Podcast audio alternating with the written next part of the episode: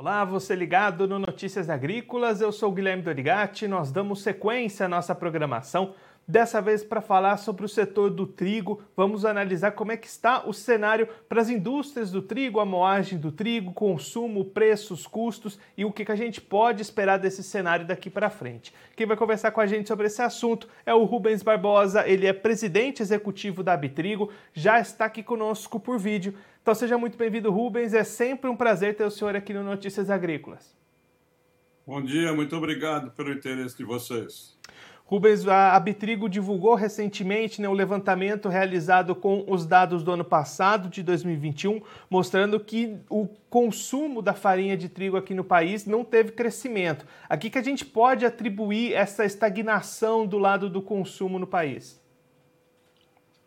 Olha, no, o Brasil está crescendo muito pouco, né? a economia brasileira cresce num nível muito mais baixo do que a gente poderia esperar.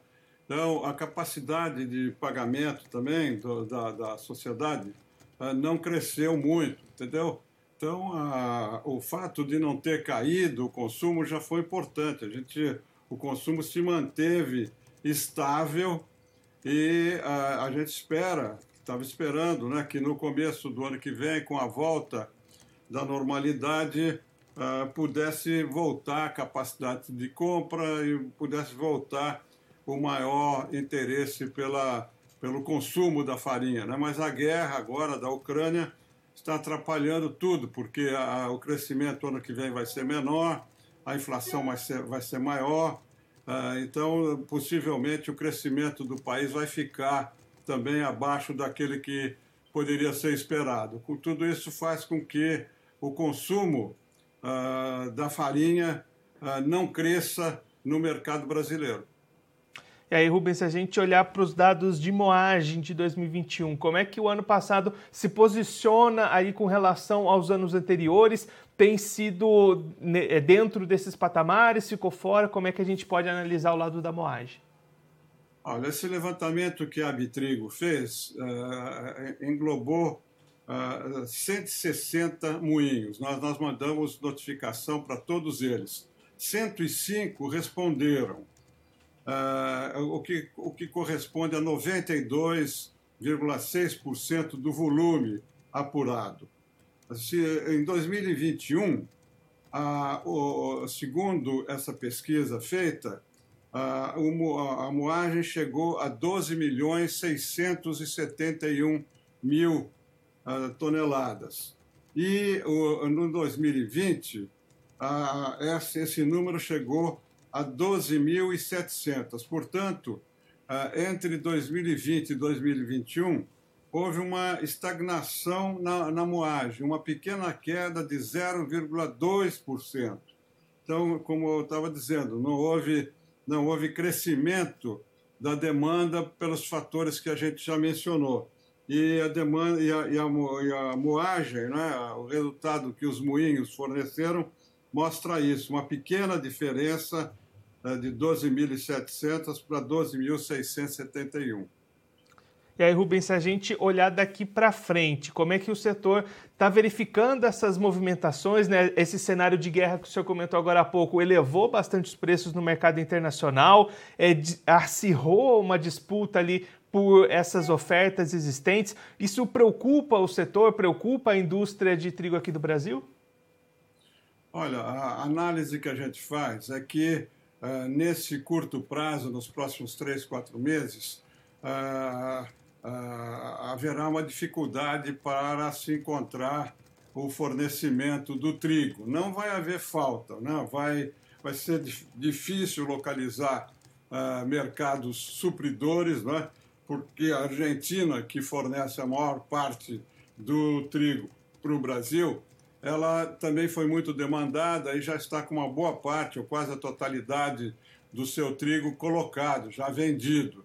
E os moinhos vão ter que procurar uh, trigo de outras fontes. O que preocupa é o preço. Né? Nós estamos vendo aí, desde o começo do ano, o preço do trigo no mercado internacional subiu quase 60%, o que é realmente uma, um aumento uh, fantástico. Nunca houve no passado uma, uma, um aumento tão significativo do preço do trigo no mercado internacional.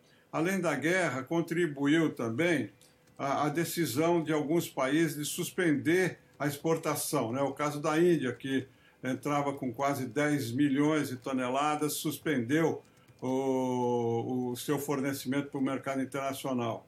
E a, as dificuldades de frete, as dificuldades de locomoção né, da, da do produto, os, os, navios russos que continuam a exportar têm dificuldades de entrar em certos portos, enfim, por tudo isso nós estamos vendo o preço do trigo subir muito. Ontem, anteontem, houve uma pequena ah, causa, uma pequena queda, porque havia a expectativa de que pudesse haver o escoamento de trigo da Ucrânia pelo Mar de Azov e pelo Mar Negro. Mas isso eu pessoalmente acho difícil acontecer, porque para se fazer um corredor de exportação para os produtos da Ucrânia, tem que haver a retirada das minas que os ucranianos colocaram nos portos e tem que haver a concordância da Rússia, que está condicionando esses corredores à eliminação de certas restrições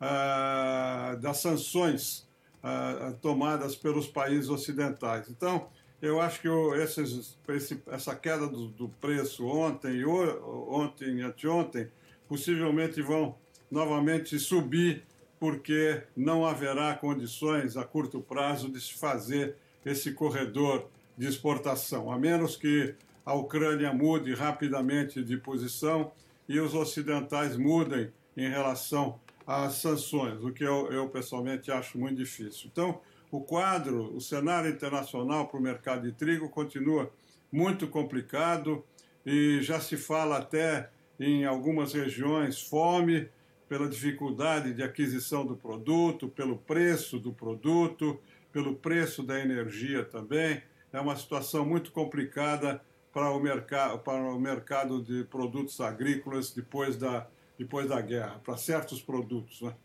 E Rubens, um ponto que o senhor destaca sempre aqui nas nossas últimas entrevistas tem sido a dificuldade dos moinhos, né, do setor do trigo aqui no, no país, repassar esses custos, esses aumentos no preço do trigo e de outros insumos, repassar isso para o restante da cadeia.